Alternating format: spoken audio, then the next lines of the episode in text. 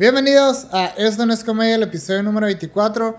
El, podcast ya tiene la misma cantidad de años que yo tengo. Ya sé que parezco de 18, me veo muy joven. Y este es el primer podcast en video. Lo más chilo de esto es que estoy usando mi propia cara en el podcast. Ya sé que me, me parezco a McLovin y van a decir de que pues no te pareces tanto, pero pues a veces sí me parezco, ¿no? Hasta actuó esa parte. Pero ya, ya lo estoy cagando, ¿no? Entonces, bienvenidos al episodio número 24. ¿De qué vamos a hablar hoy? Vamos a hablar de libros. ¿Por qué? Porque se acuerdan en la primaria que nos decían, güey, quiero empezar a leer y te daban libros que tenías que leer de a huevo y era El Periquillo Sarmiento, no sé cómo se llamaba ese libro, pero al final no te entretenías, nunca los leías. Yo me acuerdo que me dieron una vez el libro de Peter Pan en Rojo Escarlata, que ahí Peter Pan ya está enojado con los niños porque los niños crecieron. Y yo que, ah, la verga, esto esto es literatura, esto es cultura. Pero no, ya ni me acuerdo de qué trataba el libro. Pero la gente siempre dice que no, quiero empezar a leer, ¿con qué me recomiendas? No, a mí no, o sea, veo que en internet preguntan de que, oye, ¿con, quién me puedo, ¿con qué libro puedo empezar? Pero luego te dicen de que deberías de leer a Nietzsche. Intentas leerlo y de que, güey, no entendí ni vergas. Estás leyendo la misma hoja, no sabes ni de qué pedo. Y luego te recomiendan otro libro, te recomiendo poesía y terminas de que, ah, pinches mamadores, te cagan las palabras que están usando, no es historia que te atrapa, así que les voy a recomendar tres de mis libros favoritos, no son los tres mejores libros del mundo, pero son libros que me gustan, son libros que no tuve problemas leyéndolos de, ah, no estoy entendiendo, o no tuve problemas de, ah, ya me cagaron las palabras. Pero vamos a empezar con el que sí es mi libro favorito. Este libro se llama Tokyo Blues de Haruki Murakami. Murakami siempre le hacen carrilla de, de que ah, es el DiCaprio del Cruz Azul porque lo han nominado varias veces al Nobel y nunca gana. Entonces, diciendo ese chiste, ya pueden sonar súper culturales e inteligentes. Y la gente de que, güey, qué chilo ser ese vato, de seguro lee un chingo. Y no, la pueden jugar al, al mamador con este libro que tiene interesante. Eh, no mucho, no, pero, lo interesante de este libro es que es un trío sentimental. Eh, lo que te dice atrás del libro es que empieza con algo muy sencillo. Ocurre el clic de traca, traca. Está prendiendo el gas el que me. Lo padre de este libro es que al inicio de los capítulos y en diferentes partes te va dando canciones. Entonces el libro tiene su tipo soundtrack pero mientras ves las canciones o ves de lo que trata las canciones, también te está dando tipo, bueno, referencias al mismo libro. Buscas la canción y la portada del disco es exactamente lo que estaban comiendo, te dice lo que estaba sonando en la casa, entonces le empiezas a agarrar cariño al libro y más a los personajes. En sí, los personajes principales se conocieron cuando tenían 12 años, era la novia de su mejor amigo y el mejor amigo, pero adivinen qué, uh, la que era el novio de la muchacha se suicidó. Entonces ellos dejaron de verse por 5 o 6 años y se vuelven a encontrar en la universidad, en una ciudad completamente diferente, pero está en la universidad, en un lugar diferente, está conociendo nueva gente y empiezas a ver cómo hay emociones y sentimientos y le agarras cariño a cada personaje. Y la verdad, es un libro que no está aburrido. La primera vez que lo leí, porque esos, tres libros he dicho, ah, la neta sí los leería otra vez y nunca he tenido problemas con eso. No soy esos que le encanta leer lo mismo, pero estos libros dije, sí valen la pena. Y el final está bien chingón. Y entre más lo vuelves a ver o vuelves a ver cosas que te mencionan, más le agarras cariño. Esto es un excelente libro. Lo padre es que en Sambors cuesta 198 pesos y en Gandhi me costó 190 pesos. O sea, es un libro que se ve bonito, está gordito, se ve bien y está barato. No es como que van a ir por un libro de 400 pesos, ¿no? Este probablemente es mi... Esto, esto es una novela, aclaro, esta es una novela. Este no es una novela, no sé si es una autobiografía o es una biografía, porque él es el escritor, no está muerto. Pero en sí la historia es más sobre la relación que él tenía con su mamá eh, Doug lleva un chingo haciendo comedia y ahora tiene un podcast. ¿Quién diría, no? Un comediante haciendo un podcast. ¡Wow! ¡Qué, qué original! Pero no, lleva un chingo con su podcast. Este vato fue también el creador, bueno, no creador, uno de los escritores de también Show, que es un show muy viejo de Comedy Central, Y lo padre de este libro es la mamá de él ya falleció. En realidad su mamá tenía cáncer y entre él y su hermano hablaron como mamá, ¿sabes qué? Recomendamos que te suicides. O sea, esto va a cortar tu dolor para que no tengas problemas con las quimioterapias. La mamá aceptó. Entonces, el primer capítulo, él te está contando cómo sucedió la muerte. Y él estuvo cuando su mamá se suicidó. Y lo gracioso, no gracioso, sino la manera en la que te lo cuenta, es a la mamá le dieron como 40 pastillas. Y luego le empezaron a dar alcohol y ellos estaban tomando y fumando con ella. Y le decían de que, no, mamá, encontraron la cura. Y la mamá de que, te la verga, muriéndose. Y luego hay una parte que me llama mucho la atención. Le dice a su mamá, oye, ¿sabes qué? Si el cielo existe, haz que los Chicago Bears, o no me acuerdo qué equipo iba a jugar, que ganen por 7 puntos porque la aposté. Y no solo ganaron por 7 puntos, ganaron por, por 30. Y te dice, esta es la prueba de que el cielo existe y es la prueba que mi mamá me quería. Esta es una historia de amor. Entonces, es el primer capítulo, ya el segundo ya te empieza a contar su infancia, cómo llegó a la comedia Vivió mucho tiempo en su carro en Los Ángeles, se mudaba cada rato.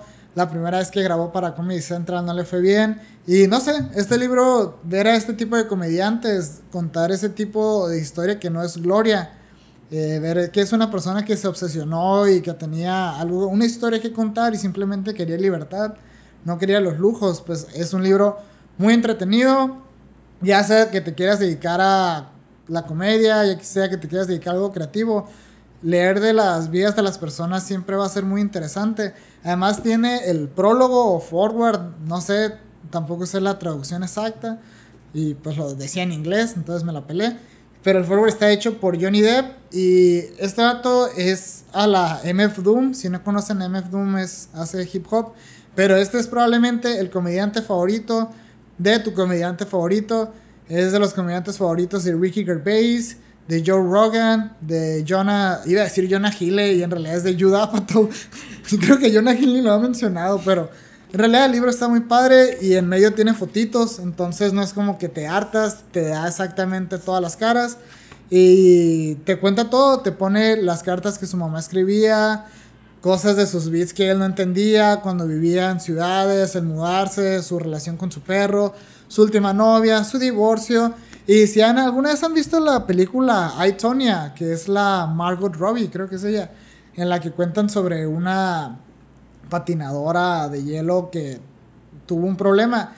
Él grabó un sketch con ella en la que ella era boxeador. Oye, ella después de dejar el patinaje, bueno, de, de que la hicieron dejar el patinaje, quiso empezar a boxear y boxeó contra Doug Stanhope o sea, hombre contra mujer. Y aún así, el vato dice, fue uno de los sketches más depresivos. Y lo busqué. Y lo, lo mejor es que su mamá sale en el sketch dándole baisas de cigarro a este vato entre rounds.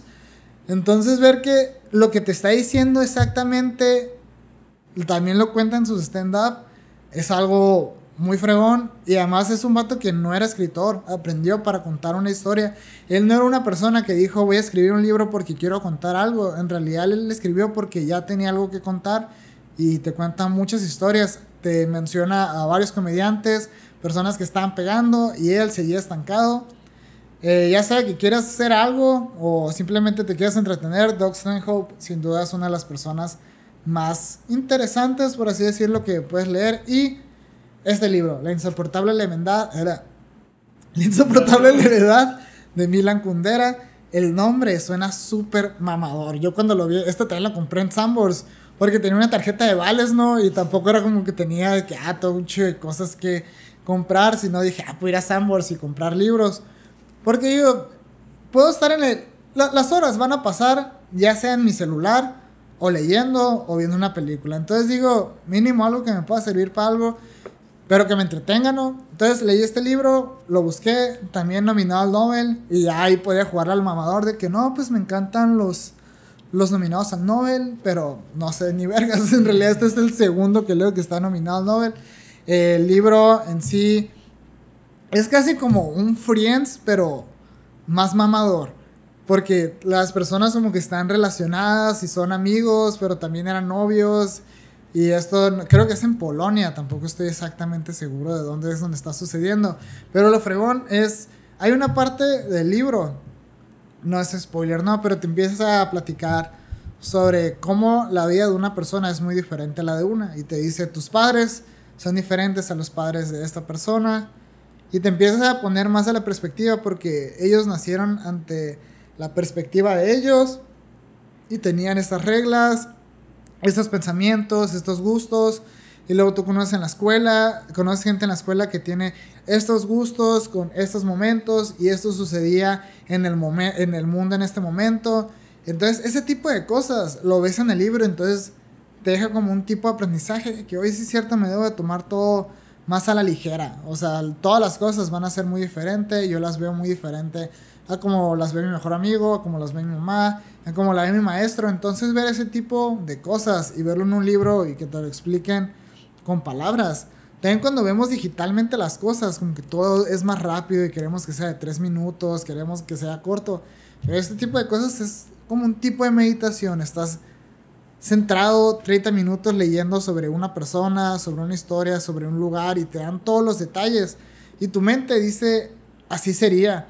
Que en realidad yo sé que la manera en la que lo vamos a pensar tú y yo va a ser completamente diferente. Entonces eso es algo que me ha gustado mucho del libro. Y también empieza a mencionar sobre las coincidencias de la vida. En una parte eh, ya sale una pareja y lo fregón, lo cool es que te dice si, oye, si él no hubiera ido a la cita con el doctor porque él era médico, una mamá así o cirujano, si este doctor no hubiera faltado, no le hubieran hablado a él y si la operación no hubiera durado 30 minutos más, no hubiera ido a este bar y en este bar no lo hubiera conocido a ella y no hubieran empezado a salir y si no hubieran empezado a salir no se hubieran casado y te quedas de colo verga y el, y el libro tiene un perrito, entonces cuando te están hablando del perrito es de que, ah, qué chilo, porque también te dicen, o sea, es es un personaje extra, pero es un personaje que disfrutas porque nunca te quejas de cuando sale un perrito.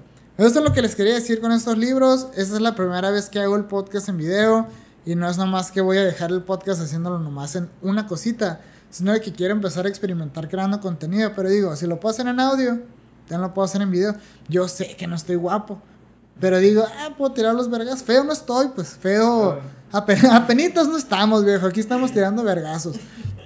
Y ya como parezco una fusión de Britney Spears en el 2007 con, con McLovin y una versión rara, una versión con lentes de Adam Sandler, dije, eh, podemos intentarlo. Entonces, si les gustaron los libros, eh, se los recomiendo. Miren, este vale como 190 pesos, 210. Este lo vi en Amazon como en 230 pesos. Eh, pero creo que no hay versión en español, entonces sí lo tendrían que leer en inglés. De que, bien culón, de que si no sabes, pues ya valiste verga. Al final. Buscando, traduciendo todo en PDF. Y este, lo, pues 190 pesos serían, pues 600 pesos, pero pueden. Un día que no pisteen, mamones. Un día que no se compren ese 12 con cigarros y el paquetazo. Ya chingaron, pues ya se pueden comprar un libro. Y van a ser libros que les van a gustar. Este libro lo he recomendado mucho entre amigos y amigas. Y casi siempre es un ¡Wey! ¡El final! Entonces es, algo bien padre, agarrarle cariño a cosas.